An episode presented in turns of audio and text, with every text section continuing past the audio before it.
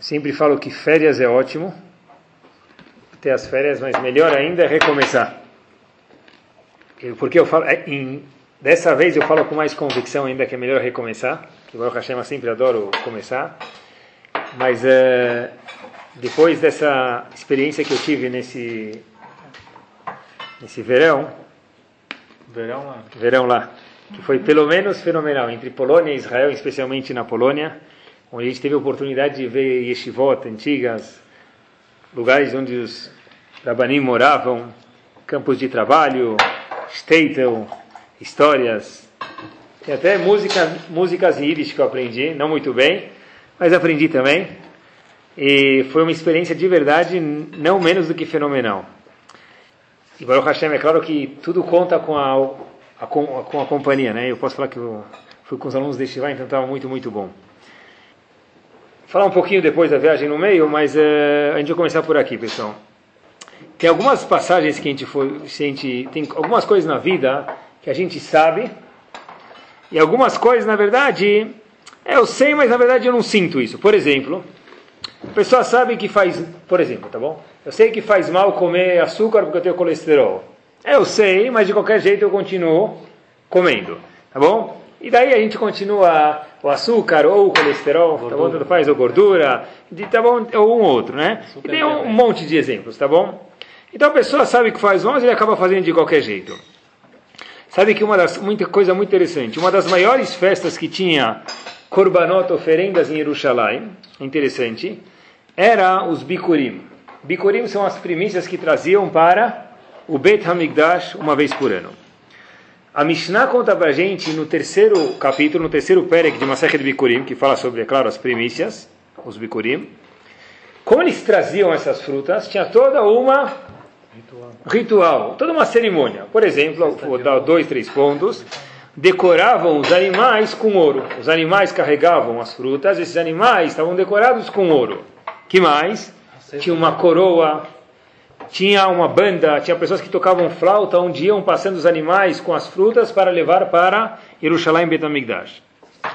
Não só isso, os comerciantes que estavam no caminho, quando viam as pessoas trazendo dos bikurim, as primícias, eles paravam, interrompiam o trabalho para saudar as pessoas. Bem-vindos, davam um sorriso para eles. É isso aí. Então, na verdade, a gente vê que era toda uma festança e era todo um. Parava, a cidade parava mesmo para ver essas pessoas. E um pouco, se a gente for ver, parece que a gente está tirando um pouco as coisas da proporção correta. Por quê? Tá bom, vai. O que, que eles estão fazendo aqui? Trazendo algumas frutas. Né? Mas tem um monte de oferendas que a gente faz. Trumá, não é? Maser, Todas as frutas não se faz essa fanfarra, essa festa, essa cerimônia. A pergunta é por que para Bikurim se faz toda essa festa? E pior ainda de tudo, tem um midrash muito famoso, no começo do primeiro passuco do, do Sefer Torah, está escrito Bereshit bara Elohim et hashamayim vetaretz. Bereshit, Bishvil, Reshit. Por causa do Reshit. Bereshit, por causa do Reshit. Quem é o Reshit? Quem é esse Reshit? Tem algumas explicações. O Midrash conta para gente, por exemplo, uma das explicações é por causa da Torá. Bereshit, por causa do Reshit. Quem é o Reshit? A Torá. Por causa da, do Reshit, da Torá, por exemplo, Hashem criou o céu e a terra. Faz sentido? Faz. Outra explicação, por causa do Reshit, Hashem criou o céu e a terra. Qual o Reshit? Bnei Israel. Tá bom? Mas a terceira explicação, ela é absurda, pessoal, aparentemente. Hashem criou a terra e o céu Bereshit por causa do Reshit. Qual que é o Reshit? Bikurim, as primícias. Torá eu entendo, Ben eu entendo, mas por causa das primícias, Hashem criou o céu e a terra, é algo que parece, pessoal, nada mais, nada menos que nada a ver. Tá bom? Tá bom? Parece que não tem nada a ver, pessoal. E se a gente fosse pegar, para perguntar para qualquer pessoa, quais os top 10, vai de 1 a 10, Quais as 10 coisas mais importantes do mundo que por ela teria se criado o mundo? Alguém talvez falaria Brit Milá. Não é? Torá com certeza, como a gente falou, mas nunca, nunca dentro desses 10 estaria incluso o Bikurim. E mais uma vez, Bereshit, Uma das explicações, o mundo inteiro foi criado por causa de Bereshit. Bereshit é Bikurim, as primícias. Por quê? Qual a lógica? Quantas pessoas no mundo sabem que existe Bikurim? Pergunta para um Yehudi. Bikurim. Ele fala, Bikurim é você. Não é? Ele não sabe o que é Bikurim, primícias. Então, o mundo não foi criado para isso. O Midrash pode falar, o mundo foi criado para isso. A, a, resposta sai daqui, pessoal. Teve um dos Rabanim que morou em Tzfat, mais ou menos em meados de 1500. O nome dele é Al-Sheikh Akadosh. Al-Sheikh falou o seguinte, pessoal. Sempre, na verdade, na vida, a pessoa tem duas tendências que não são corretas. Uma é falar, olha o que eu fiz, esse eu maiúsculo. O meu eu está bem grande, eu consegui fazer isso, eu fiz isso, eu cheguei aqui. E quanto maior o seu eu, menor a Kadosh Baruch Hu fica na sua vida, não é assim? Então, diz o Alshach Kadosh, a grandeza de Bikurim é que eu diminuo o meu eu para aumentar o Hashem, Deus que existe na minha vida. Eu trouxe os Bikurim para o Betamigdash, as primeiras frutas que saíram, eu plantei, eu cultivei, eu cuidei delas, mas eu vou dar elas para Hashem para reconhecer o que é. Que, sabe o que? Na verdade, quem tem um mérito grande de tudo isso é Hashem. Esse é um ponto que o Bikurim nos ensina. O segundo ponto é o seguinte, pessoal. Eu quero, na verdade, dar uma degustação do que Hashem me deu para os outros. O que, que se faz com os Bikurim? Se come eles em. Em Jerusalém. Um corban pode ser queimado. Os Bikurim, que se faz com eles? A gente come eles em Jerusalém. Então, na verdade, olha, eu reconheço que Hashem me deu, eu tenho que trazer um monte de frutas. Essas frutas vão ser comidas com outras pessoas em Jerusalém, fazer uma festa pública. Bereshit é o quê? Bishvil Reshit, por causa do Reshit. O objetivo é Reshit, da criação do mundo. Quem é o Reshit? Bikurim.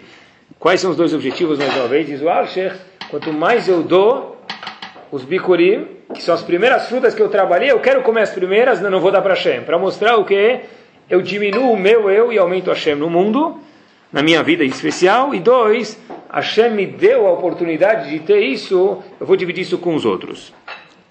Tem um Ramban, pessoal Nachmanides, é o que mais fala alto na Torá inteira. E se a gente não conhece ele, então já valeu o shir de hoje. Ramban aparece no fim de Parashat Bo, Sefer eh, Shemot. Ramban diz o seguinte: Qual o maior prazer que Deus tem no mundo? Perguntou Ramban, com Nuno, Nachman diz. Qual o maior prazer que Deus tem no mundo?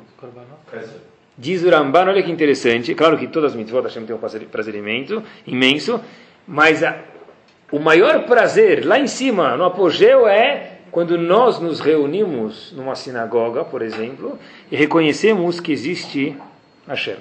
Quando no meio de uma sinagoga de Ramban, o Hazan fala Idgadal veitkadash merabá, e você responde amém, você responde amém e shemerabá, o nagdishach venaritzach kedushah, daí por diante, nesse momento, eu estou diz o esse é o maior prazer no mundo que pode existir para Hashem. O que?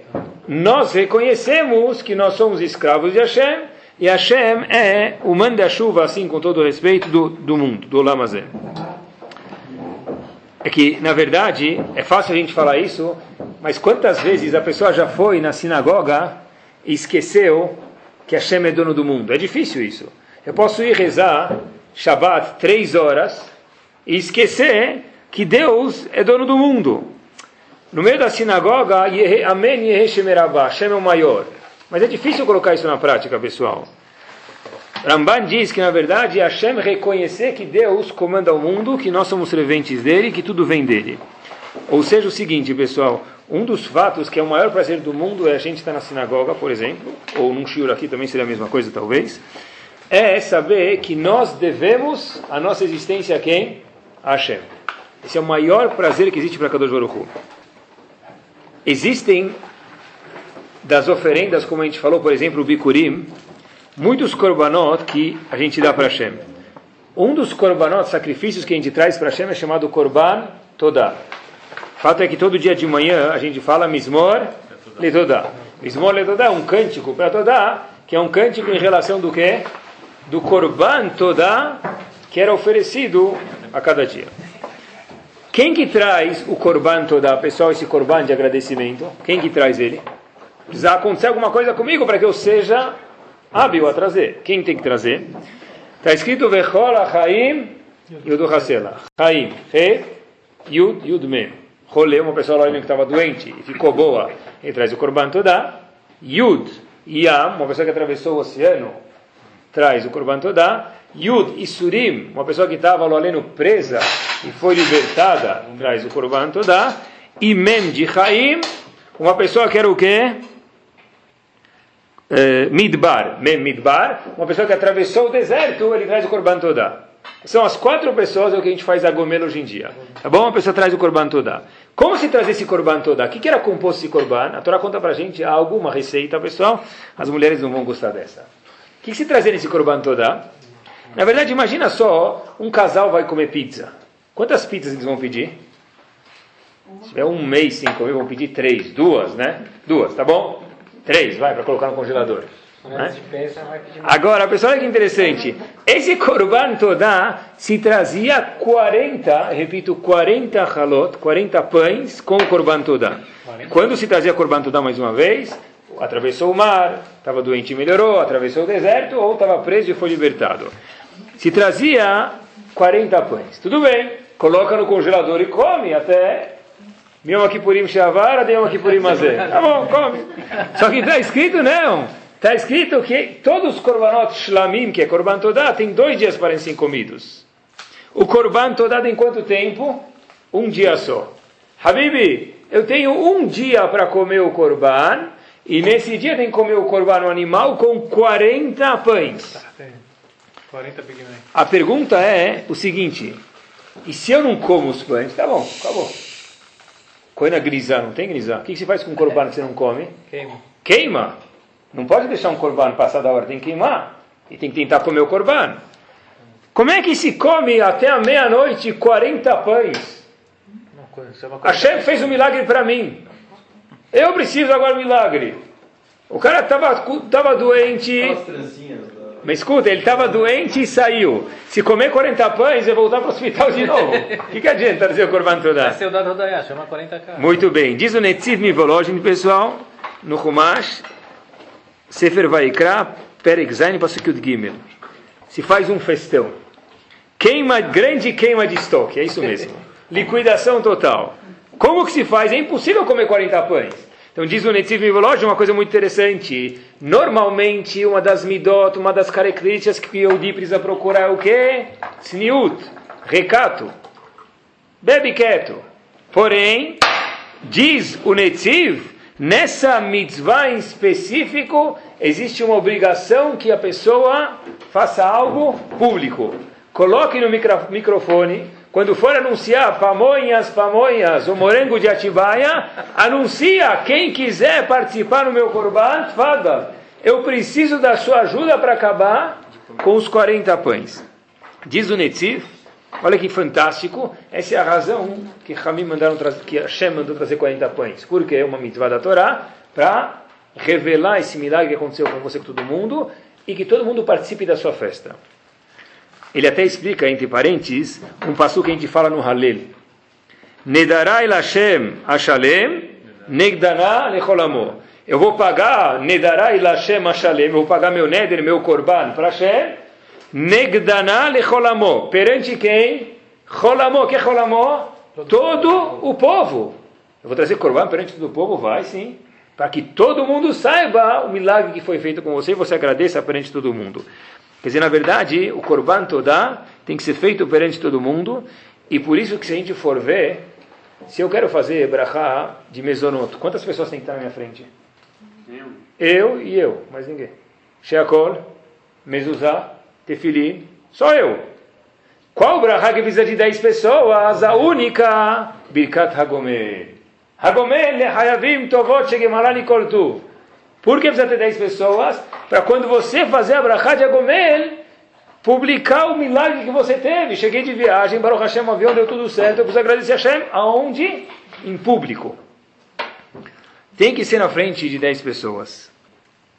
Por quê? Para agradecer a Hashem, para ter Hakarat Tov, agradecimento para Kadosh Baruch Tem uma frase em português, a gente fala, não cuspa no prato que você comeu. Não é assim essa frase, me permitam a linguagem, mas essa é a frase. Na verdade, a gente vê que essa, tudo isso aqui, toda frase que tem boa em português, vem da Torá. De onde, de onde veio essa frase? Não cuspa no prato que você comeu? Moshe Rabbeinu. Hashem falou para ele, não joga pedra no lugar que salvou, você foi salvo do Nilo, agora tem que transformar na primeira das pragas o Nilo em sangue, e você, Moshe Rabbeinu, não bate no Nilo. Quem tem que bater? Seu irmão Aharon. Tá bom. É Hazako Baruch. Já que ele te salvou, tudo bem. A pergunta lógica, Rav Dessler faz uma pergunta muito forte aqui. Essa história é linda quando você está no maternal e aprende ela. No pré passa, no jardim passa, mas no ginásio e no colegial é para a gente impossível. Moshe Rabbeinu foi salvo no Nilo, não bate no Nilo. Porque o Nilo vai voltar para casa, chorar para a mãe dele e me bateram. Moshe Rabbeinu me bateu. Rav Dessler pergunta isso no Mirklav Melial. O que, que o Nilo vai reclamar? E diz Rav Dessler de verdade, o Nilo não vai reclamar, porque o Nilo não, não chora. O Nilo é todo água, se ele chorar ninguém vai saber também. Né? Então, na verdade, por que, que Moshe Rabbeinu não podia bater no Nilo e teve que mandar Haron para bater no Nilo? Assim pergunta Rav Dessler no Mirklav Melial. E pior ainda, diz Rav Dessler, uma pergunta muito forte. Qual era o objetivo de Moshe Rabbeinu bater no Nilo? Para que o Nilo se transformasse em sangue e mostrasse que quem manda no mundo não é o faraó e sim é quem? Deus.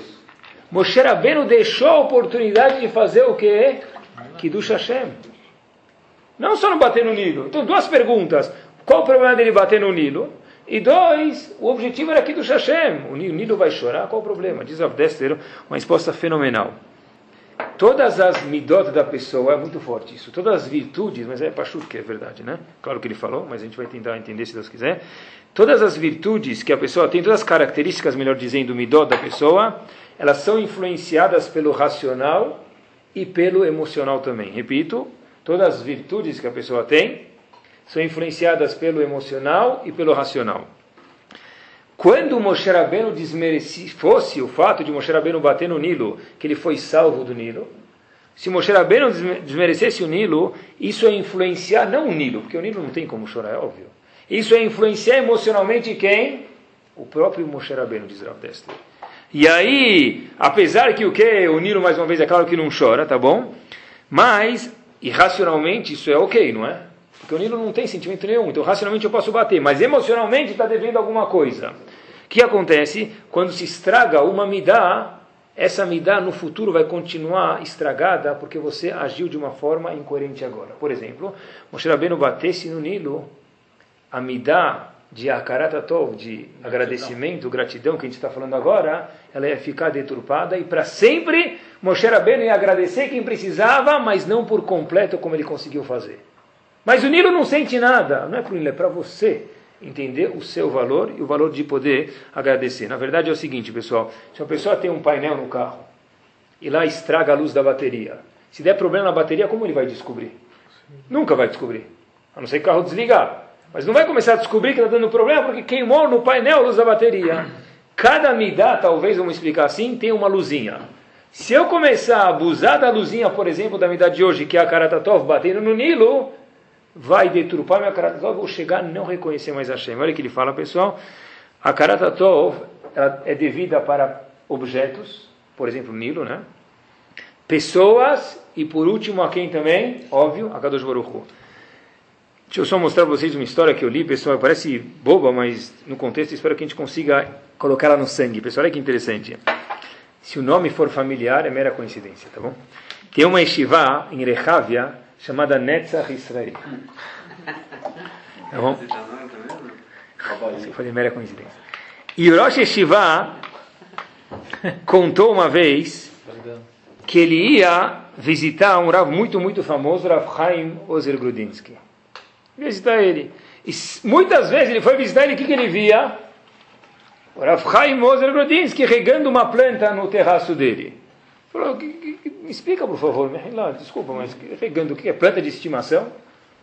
Aí Chaim Ozer respondeu, olha que fantástico pessoal, eu vi isso com meus olhos a situação um pouco, imaginei o que estava lá, Baruch Hashem, quando eu fui salvo dos nazistas, eu tive que me esconder na floresta.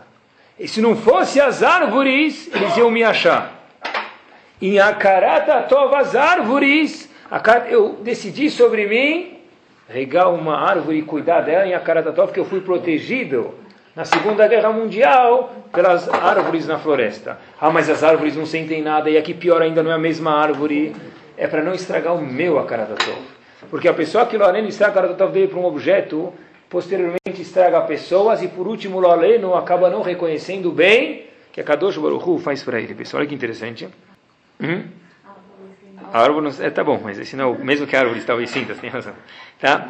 No momento que essa midá fica imperfeita, ela atrapalha todos os outros setores da vida, pessoal. O que, que, faz uma pessoa, então, não ter a Karatatov? Se o objetivo do mundo de Zurambana é que a gente se reúna na sinagoga, descubra que Hashem é nosso rei e a gente deve para ele. Bikurim, Bereshit, por causa do Reshit. Quem é Reshit? Bikurim. Não é? O mundo foi criado para isso, para ter a Karatatov Hashem, para reconhecer Hashem, gratidão a Hashem. O que, que faz a pessoa não agradecer? É óbvio, pessoal, olha que interessante. Mas tem muitos pontos, a gente vai falar um ou dois só. Mas, como se fala gratidão em hebraico? Não é toda. Toda é obrigado. Como se fala gratidão? Hakarat atov. Vamos quebrar e explicar. Hakarat é lihakir é o quê? Reconhecer. Tov é o quê? O bom. Tá simples, é isso mesmo. Primeiro ponto para me agradecer a alguém é reconhecer o bom. Não é toda. Toda é obrigado. Agradecimento é o quê? Gratidão, Hakarat atov. Em português é gratidão. Em hebraico é muito mais bonito. Hakarat atov é reconhecer que ele me fez um bem, pessoal. Só para pensar, eu, como que a gente chega, pessoal, a reconhecer o bem que me fizeram? Como eu vou chegar a reconhecer? Então, sempre que eu estou preparando um shiur, não sei sempre, mas eu posso falar 95% das vezes. No meio do shiur, eu coloco as ideias no papel, depois antes de escrever o shiur, eu vou dar uma volta, eu ando na rua, eu caminho um pouco, fazer ginástica, eu já faço a ginástica e as ideias ficam mais claras e mais harmônicas na minha cabeça. E muitas vezes a manda ideias interessantes que tem a ver, ou se não tem a ver, eu acho que eu acabo fazendo o que tem a ver. Então, pessoal, deixa eu contar para vocês o que aconteceu. Eu acho que assim dá para a gente saber apreciar e reconhecer e agradecer a Kadosh Baruch e as pessoas. Eu fui passear e eu comecei a andar, eu vi um casal passeando, o homem e a mulher, cada um com um cachorro. Tá bom? É famoso, mas era outro cachorro, não é o mesmo, pessoal. De repente, onde o cachorro passava, eu ouvia latidos. Eu estava na rua e das casas que ficavam nas margens da rua, eu escutia latidos. Eu nunca tinha percebido que tinha cachorro nesses lugares. Por que eles começaram a latir? Porque quando passam outros cachorros, não sei se é por inimizade ou amizade, eles começam a latir. Na verdade, eu aprendi uma coisa, pessoal. Se você anda com uma pessoa que sabe reconhecer um bem, ela sabe reconhecer um, e a gente começa de um, os outros começam a aparecer. Um bem, um cachorro andando na rua e nem sabia que tinha cachorros dos outros lados. Os estão fechados, né? Esses cachorros começam a latir. Por quê? Porque passou um no meio e um atraiu o outro, um atraiu o outro. Na verdade, teve um episódio aqui, entre parênteses, que vieram dois vira-latas, começaram a brigar com a mulher e o marido lá. Só que, na verdade, eles estavam protegidos com o cachorro, eu estava andando atrás. E o cachorro deles começou a brigar, o vira-lata ficou com medo. Eu gritei para eles, por favor, e eu faço o quê aqui? Mas na verdade, pessoal, eu volto. Se a gente reconhece um bem, Baruch Hashem, não acontece nada. Cada vez eu fico menos corajoso e nada acontece. Mas pessoal, se a gente vê, de verdade, pessoal, a gente volta. É um bem que transgera o outro. Se a gente volta, pessoal, por exemplo, para a família, para a comunidade, para a casa. Se eu começar a pensar em um lugar que eu preciso, eu devo agradecimento, automaticamente isso me leva a agradecer mais e mais, e mais uma vez, Bereshit. Essa é a razão, de acordo com uma das opiniões, que Hashem criou o mundo inteiro para que eu possa reconhecer o bem que fazem para mim. Essa me dá, e por isso que eu decidi falar sobre isso, pessoal, essa virtude, esse, essa característica de Akaradatov me marcou muito na Polônia. Quando eu estava lá, eu falei, puxa, olha, é, o que a gente mais deve. A gente tem comida, tá certo que a comida era já preparada de Israel duas semanas antes, e tinha que ser, não era talvez a melhor do mundo, mas era uma comida boa, posso falar que boa mesmo. E de repente, eu me vi dentro de uma floresta de uma pequena lugar cercado, talvez 15 por 15, e lá tinha uma pequena matzevá, feita à mão faz muito pouco tempo, pessoal. E é uma coisa que eu tirei foto que eu não acreditei. Talvez pequenez minha, mas eu não acreditei. Estava escrito o seguinte: Aqui faleceu tal pessoa, criança, no colo da sua mãe por falta de comida, por fome.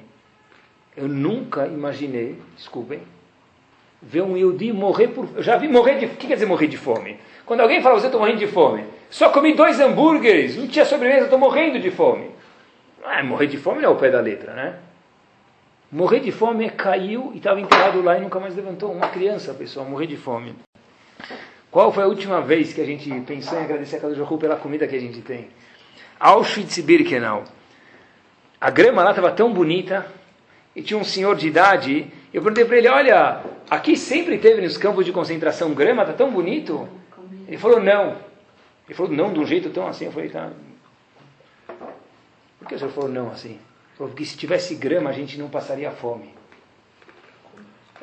Grama! Eu, às vezes eu fico imaginando o coitado do cavalo que come grama. Se tivesse grama, a gente não passaria fome, pessoal. Talvez a midá que mais me marcou foi a Karatatov. Quando a gente deve para Kadosh Baruch hoje em dia, a fartura que a gente tem, quantos modim que a gente faz na tefilá, a gente devia fazer mil vezes para Hashem, pelo menos na tefilá direito, que o modim anachmullah Hashem, eu te devo, eu agradeço você. Um Yehudi que estava lá com a gente, senhor de idade já, né, que passou, ele conta para a gente, na Polônia, que vocês não sabem o que, que é isso. Eu falei o que? E não sabia mesmo, Baruch Hashem por um lado, que na minha classe, todos os convites de casamento, se tinha o noivo e a noiva, e do lado dos pais estava escrito Z e L, Zichrono Libraha. Às vezes tinha algum que era Sfaradi, que os pais estavam vivos. Na minha classe inteira, ninguém tinha paz no casamento, pessoal. É algo incrível, pessoal. Em Varsóvia, a gente viu um, lugar onde morava um Rebbe chamado Rav Clonimus Kalmus Mipiazetzna. Ele tem um livro chamado Escodes, tem uma história fantástica lá, isso em Varsóvia. Os Yehudim eram mandados dos guetos semanalmente para Treblinka. E nem vou contar para vocês o que acontecia, o tempo que acontecia e como aconteciam as coisas lá. A gente nem imagina o que, que é isso. Uma vez eu estava andando na Polônia e de repente passou um cara do meu lado, e eu nem sei se ele sabe o que ele falou, e dois, três pessoas no mesmo carro gritaram para a gente, Iden, Hi Hitler! Falar, eu não gelei, eu quase derreti. Gelar é pouco. Eu imaginava como que os Yehudim se sentiam quando eram humilhados assim, esse Yehudim, e estava com segurança na frente, segurança atrás, que é o maior medroso que eu sou, ainda sabia que, a primeira coisa, vai, o que, que vai acontecer? Rav Clonimus Kalmus em Piazetzna, quando estavam deportando pessoas para Treblinka, toda Motzei Shabbat fazia um tish. Tish é o que os Hasidim fazem, cantam e falam do Var Torah. E Simchat Torah, pessoal, encontraram um bunker que entrava 5 mil pessoas. Simchat Torah, quando Yudim estavam sendo deportados para Treblinka. Eu não acreditei.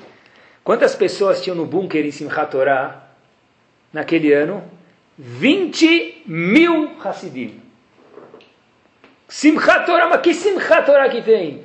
Eu me perguntava a cada dia na Midah, Gomel Hassadim Tovim, que Hashem faz bondades. Como um Yehudi naquela época podia falar Gomel Hassadim Tovim? Mas tinha gente gigante que fazia, pessoal. Talvez isso é uma razão para que nós, Baruch Hashem, tenhamos a Karatatov, gratidão para Kadosh Baruch Hu.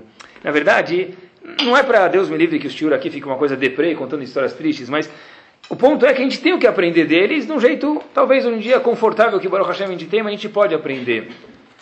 Como eles colocavam tefilin, pessoal? Tefilin, tzitzit. Quantos, alguém já foi, as pessoas já foram que no museu lá, tem tefilin velhos que foram pegos, tzitzit que foram escondidos, que depois encontraram está no museu de Auschwitz. Quantos tefilin... É incrível, pessoal.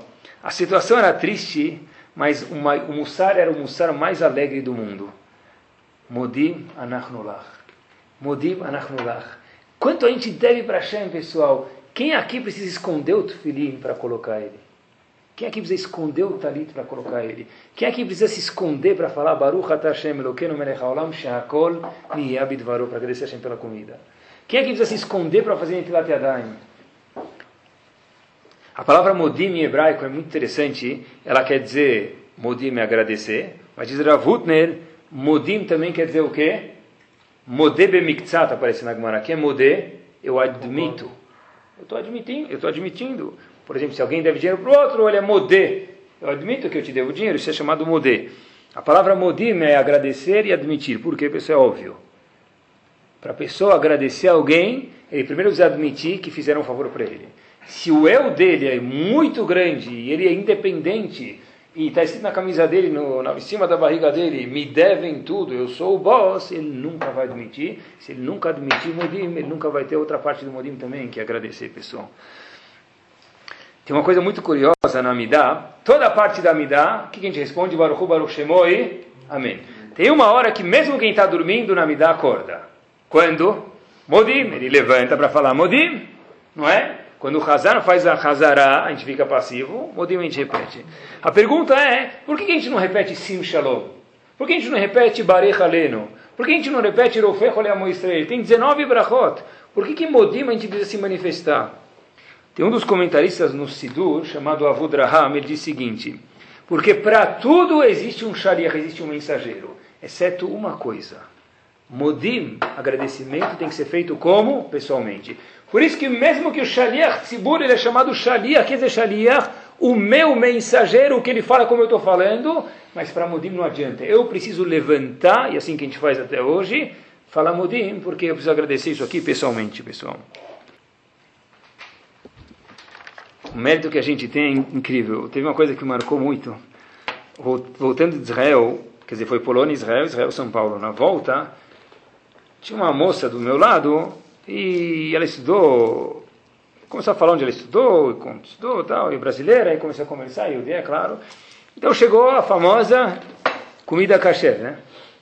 Então, a minha, a verdade, às vezes a comida kasher chega antes e faz, se abre aqueles 16 lacres, quem sonho de valsa. O, último indivíduo vem ver o que, que esse cara está abrindo aí, né? Quem vai sair daí de dentro? Que orquestra que vai sair do prato? Então chegou minha comida, papi, babá. Aí eu falei, olha, a senhora quer, não quer, talvez não chegou a dela ainda, servir, não, talvez quer, não, obrigado. Não, Aí passa depois a moça do avião, não era Elar, era Lufthansa, tem então comida na cachera, não cachera, falou para ela, você quer lombo ou não sei o que lá? Quando a mulher falou que ela mora 10 anos em Israel, e custa o mesmo preço da passagem, pessoal, pedir cachera ou não cachera, ela falou, eu quero lombo, voltando da Polônia, voltando de Israel, de Shivot, eu na verdade eu queria desmaiar aquele minuto. Eu queria desmaiar, pessoal. Mas é o mesmo, se custa mais caro, ninguém. Tudo bem. Pessoal, é incrível, é incrível, pessoal. O mérito que a gente tem, pessoal, de ter proximidade da Torá, é, a gente tem que falar Modéani mil vezes, pessoal. Agradecer a Hashem Modim mil vezes, pessoal. Olha como Modim é importante. Sabe que se a pessoa tem que ter Kavaná, saber o que ele está falando, na, na Amidah, pelo menos desde Hashem Sefatai Tiftach até Baruch Hashem Magen Avram. Se ele não sabe a tradução ou subiu, não conseguiu acompanhar a boca e o cérebro, então a amidade dele, infelizmente, deixou a desejar. Muito. Mas o Mishnah Burah fala que tem um jeito, talvez, de consertar isso.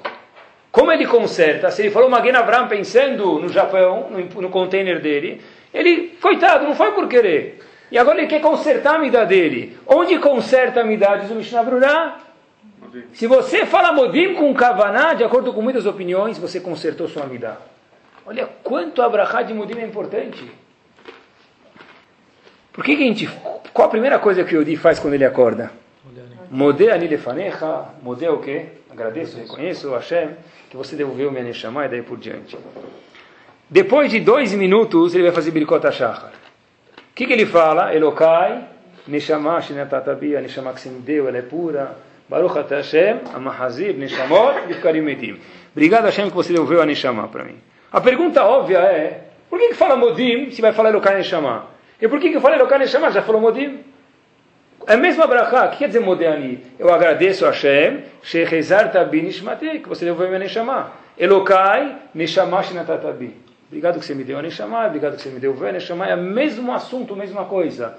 Por que a gente fala Modéani e dois minutos depois se fala Elokai Neshama. Fala uma da só. Elokai, vírgula, Neshama. Muito bom. Modim, modim anachnu, modem lefanecha, não tem o nome de Hashem. E daí? A obrigação do Yehudi, ela é tão grande de agradecer, que Rahamim falaram um texto que talvez seja repetido de alguma forma ou outra no Elokai, vírgula, Neshama, mas não dá para esperar até cinco minutos até ele ir no banheiro se trocar, dez minutos. Ele acordou, ele precisa agradecer a Hashem. Então, Rahamim inventaram, com a sabedoria máxima, um texto, sem o nome de Hashem, para que a gente pudesse falar esse texto mesmo antes de lavar as mãos de manhã. Olha quanto é importante falar o quê? Modeani, modim. E na verdade saber agradecer as pessoas. É merci beaucoup Hashem, é isso mesmo, thank you, todarabá e daí por diante, tá bom? Din dobre, não é? Em polonês que é din dobre. Tá bom? Agradecer a cada Joroku, é isso mesmo. Estava um dia conversando com os alunos em Shiva e eu descrevi o seguinte cenário, mas acho que é óbvio isso aqui, não precisava nem ter falado, mas é, é óbvio. Imagina alguém ganha um CD com um monte de músicas, ou aquele PSP, aquele joguinho lá com um monte de 10 fitas de bar mitzvah, de aniversário, de que for, né? Bat mitzvah. Quantas vezes ele vai agradecer o cara que deu o presente para ele? O menino. 20 vezes. 20 vezes por 10 fitas. Né? Mas ganhou, tá, olha que legal, nem, nem era minha família, tá, imagina, tão legal. E, e, o, ou ele ganhou o iPod, mas tem todas as músicas que eu gosto e não sei o que lá, tá tudo lá dentro. Tá bom, adorei. Beleza. Esse mesmo menino, quantas vezes ele agradeceu o pai dele que fez o bar mitzvah para ele, que custou 200 iPods? Pagou o professor de bar mitzvah, trocou as roupas dele, trocou as fraldas dele, fez festa para ele, fez decoração, fez doce, fez, filmou, tirou foto, preparou o discurso, pagou o professor de bar mitzvah. Quantas ele agradece? Gostaria de agradecer meus pais por receber o julgo da Torá. É isso.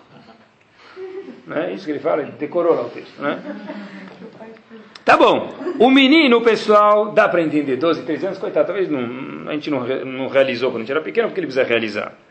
Mas, pessoal, quantas vezes a gente já agradeceu o indivíduo que te deu um lugar para estacionar no shopping ótimo? E quanto... Ele me deu um lugar para estacionar bom, né? Ou ele me deixou passar na frente da fila do banco. E nossos pais, quantos favores eles já fizeram para a gente? Muito mais do que a fila do banco. Nosso marido, nossa esposa, nosso filho, nosso patrão, nosso sócio, nosso empregado. Quantas vezes?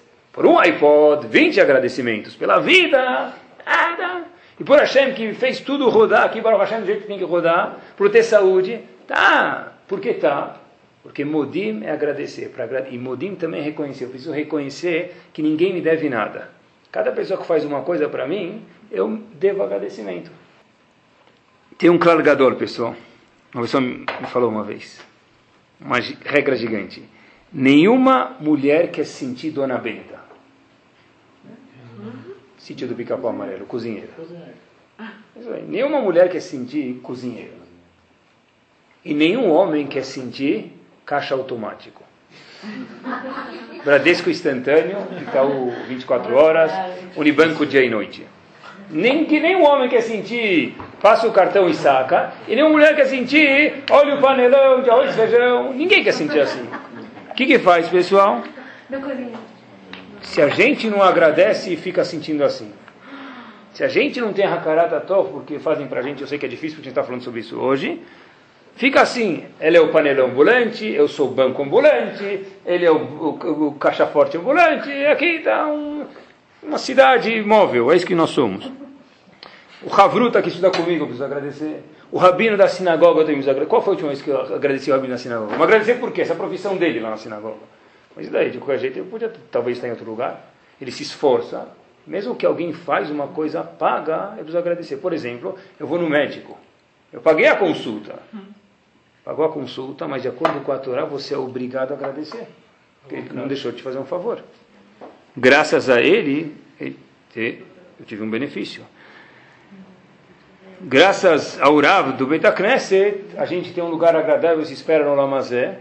E melhor ainda, depois de 120 anos muito bem vividos, se Deus quiser, no Lamavá também. Quantas vezes tem que agradecer, pessoal? Tem uma regra curiosa na Torá, que eu vi que, quando eu vi isso, mudou a minha forma de fazer tefilá. Em Parashat Vayetze, ainda sobre a cara da Tov, em Parashat Vayetze, Perek Havtet Pasuk Lamed Rei. Famosa história, Yaakov casou quatro esposas, a esposa que menos achava que ia, que ia dar certo, e no fim a gente viu que deu certo, era Leá. Se ele casou com quatro esposas, Yaakov, e o total tinham doze tribos, qual era a porção de cada esposa? Três, Três filhos, não é? Para dar total de doze, totaliza doze. Leá teve um quarto filho, depois de ter três, ela teve mais um, quer dizer, ela teve mais do que ela merecia. Quando ele é chamado o quarto filho? Yehudá. Daí que vem o nome Yehudá até hoje, tá bom? Está escrito no Pasuk, em Parashat Vayetze, Apam Odet Hashem. Agora eu vou agradecer a Hashem, porque ele me deu mais. Alken Karashemo Yehudá. Por isso ela chamou o filho dela de Yehudá. E mais uma vez o nome Yehudá vem daí hoje. Vatamod Miledet. Imediatamente ela não teve mais filhos. Repito, ela agradeceu a Hashem pelo filho dela. E depois que ela agradeceu a Hashem, fechou o útero dela, não conseguia mais ter filhos. Perguntam Rahamim para a gente qual é a conexão. Porque ela agradeceu, no mesmo passo está escrito que o quê? Ela parou de ter filhos. Devia ser exatamente o quê? O contrário. Até agora ela não agradeceu, agora ela agradeceu e parou. Mas, mas e agora, então devia parar no primeiro, no segundo. Porque pelo fato de agradecer, o Passuco diz que falta modo milênio. Aqui tem um eu mudou justo de verdade para pessoal o meu jeito de fazer tefilá e que precisa estar de vocês também.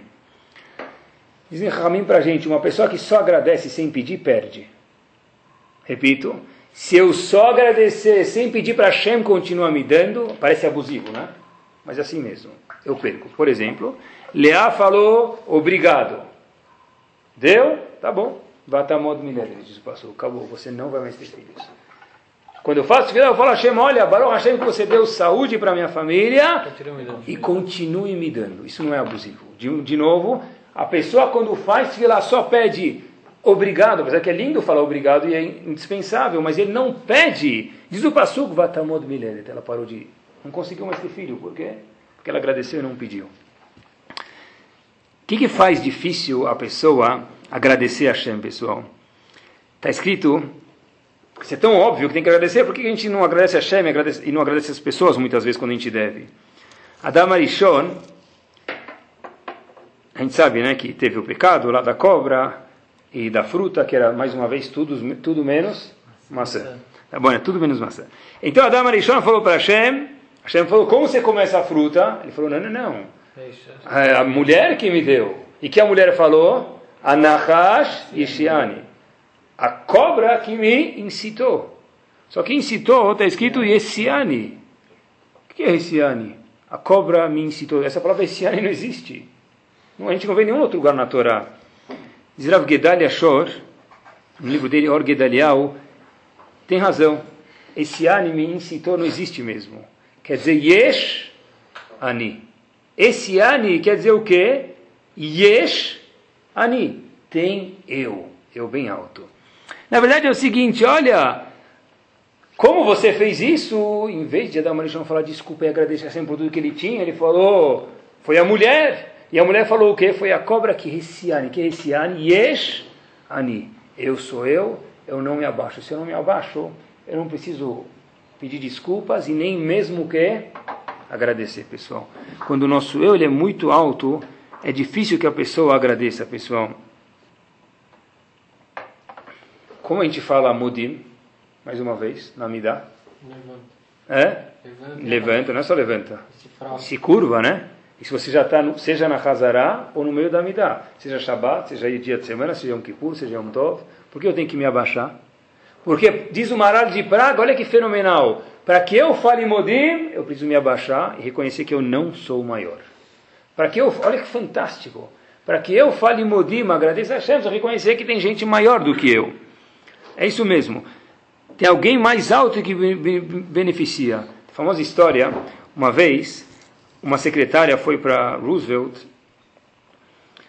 e falou para ele que tinha um indivíduo lá na, no escritório dele que estava falando mal dele. Tem alguém falando mal de você, Roosevelt. O que, que você fez? Então Roosevelt falou para a secretária: Puxa, por que ele vai falar mal de mim? Eu não lembro de ter feito nenhum favor para ele. Entendeu? Se eu fizer favor para ele, ele tem que me agradecer. E ele vai o que? Negar e vai começar a falar mal de porque você não quer agradecer o outro, não quer dever nada para o outro. Mas por que? Não entendi. Ele falando mal de mim, não fiz favor nenhum para ele. Uma das razões também, pessoal, a gente falou que a pessoa é o ego dele, a pessoa acha que todo mundo deve para ele, ou a karatatova, a gente falou também que a pessoa não reconhece, primeiro precisa reconhecer o bem, mas talvez a razão maior, e essa é última, nossa última parada, que a pessoa não agradece os outros é porque ele não quer ficar endividado. No momento que eu te agradeço, pessoal, quando alguém me faz um favor, o que eu falo para ele em português? É? Obrigado. O que, que, quer dizer obrigado? Ele me, ele, me deu, ele me serviu agora uma torta de morango que ele acabou de comprar fresca. Quando eu falo obrigado para ele, ele serviu a mesa, eu falo obrigado que você preparou o shiur. Quer dizer obrigado? Obrigado, já te paguei agora. Não é? Acabou. Obrigado. Acabou. Tchau. Não te devo mais nada. Qual a tradução da palavra obrigado em português? Obrigação. Eu tenho agora uma obrigação para você. Ele me abriu a casa dele para fazer um shiur, eu devo para ele. E daí por diante. Obrigado não é eu estou te pagando, obrigado é eu estou obrigado a te fazer alguma coisa. Agora vai ficar mais difícil a gente falar obrigado, né? Tá? Mas isso quer dizer obrigado, na verdade, pessoal. Essa é a palavra, eu estou te devendo uma retribuição. E não tem nada de feio, pessoal. Se a gente entende que o mundo inteiro, vi uma vez, o Rovat Levavó diz que todos os animais são autossuficientes. Um animal não precisa do outro para viver. Tem cadeia alimentar, né? Mas o animal não precisa do outro para que ele possa levantar, para que ele possa passear. O homem precisa da enfermeira quando ele é pequenininho, depois precisa da babá, depois precisa da moça que ajuda em casa, depois precisa trabalhar, e tem um amigo, e depois tem a esposa, depois tem um marido, tem um, toda uma sociedade. Por que isso? Porque Hashem não fez o animal e o homem da mesma forma autossuficiente. Eu voto para a pessoa saber que não existe autossuficiente, que ele sempre precisa dos outros. Se eu entendo que eu preciso dos outros, não é vergonha que alguém me faça um favor. Às vezes a pessoa precisa dos outros, não é, não paralítico para que a pessoa precise de mim. Agora eu estou handicap. Não é assim, é normal que às vezes alguém precisa de, de, de você, te faça alguma coisa, pessoal. Alguém que te fez um favor, mas não queria fazer, você precisa agradecer ele ou não? Por exemplo, alguém é, passou com um guarda-chuva assim em cima de mim, estava chovendo, ele estava num guarda-chuva, entrei do lado, ele nem percebeu. Vamos dizer que existisse um caso assim, tá bom? Daí por diante. Ele não sabia, ele me beneficiou na fábrica, me beneficiou em casa, no condomínio. Ele nem pensou nisso, e mais ainda, repito, ele não queria me beneficiar. Devo agradecimento para ele ou não? Sim. Pessoal, Chovat Levavot Sharavodat Elokim Ticha. Na introdução ele fala o seguinte: Alguém que te intencionou te ajudar, porém não conseguiu, você deve obrigado para ele, mesmo que de fato ele não te fez nada. Olhem o inverso. Alguém que fez um favor para você sem querer, ele não queria fazer, você não precisa agradecer ele. Interessante isso, né? Novidade? Não. Vamos a julgar aqui, não, só para a gente ver. O meu amigo queria fazer um favor, ele não conseguiu, ficou preso no elevador. Poxa, você tentou, merece agradecimento. Aquele outro foi de tabela, português claro. Aí, nesse caso, não merece agradecimento. Não é que agora a gente vai falar que todo mundo foi de tabela, né? não estou falando para justificar, mas esse é o ponto, pessoal. Assim diz o Robato Levavot. Na verdade, de novo, pessoal, ninguém é autossuficiente, não tem problema nenhum o homem dever para a mulher, a mulher dever para o homem, esse é um jeito normal. E só para finalizar, esse é o nosso nome. Qual o nome de. Como a gente chama? Benei, o quê? Isra. O que quer dizer Israel? Se a gente mudar as letras de Nehemim para a gente, sem tirar, sem tirar e colocar letra nenhuma. Shir, el. Israel. Eu troco o Shin pelo Yud, Shir, el. O que, que é Shir? Cantar para Hashem, pessoal. Cantar para Hashem, é isso mesmo. Talvez seja por isso que tem uma segurá, quando a pessoa perde alguma coisa ou tem uma dificuldade na vida, o Benishai, para a gente diz outros livros, que a pessoa fale, que prometa, mas Brineder, né? se existe alguma coisa assim, que ele fale Brineder, se eu me salvar dessa, eu vou pegar o seguro de Shabbat e falar Nishmat Kolchai. Sem o nome de Hashem depois, sem Abraham Baruch Hashem, mas eu vou falar para Hashem Nishmat Kolchai. No seguro de Shabbat, logo antes do Barechu de Shaharit, eu falo Nishmat Kolchai. Diz o Benishai, se a pessoa faz isso, a gente não tem ideia das chances que aumentam de 10% que seja para 99% que a coisa dê certa. É claro que sabendo a tradução do que a gente está falando. Essa tefilá aparece em Shabbat, logo antes do Barechu. Por quê? O que, que tem de Nishmat Kolchai? Tivarech Shimcha. Eu vou te louvar, Hashem, Hashem Eloqueno, Lehodot, Lehalel, Leshabeach, e daí por diante, agradecer, agradecer, agradecer. E quando a pessoa de verdade sabe reconhecer que a fonte de tudo é Hashem, quando o Baruch faz questão de poder ajudar mais e mais ele, que Bezat Hashem, a gente aprenda a agradecer os outros, entenda quanto isso é importante e que cada vez mais a Kadosh Baruch dê bondades para todos nós aqui, para todo o Bnei para que a gente possa sempre mais e mais agradecer Ele a cada dia que passa. Amém.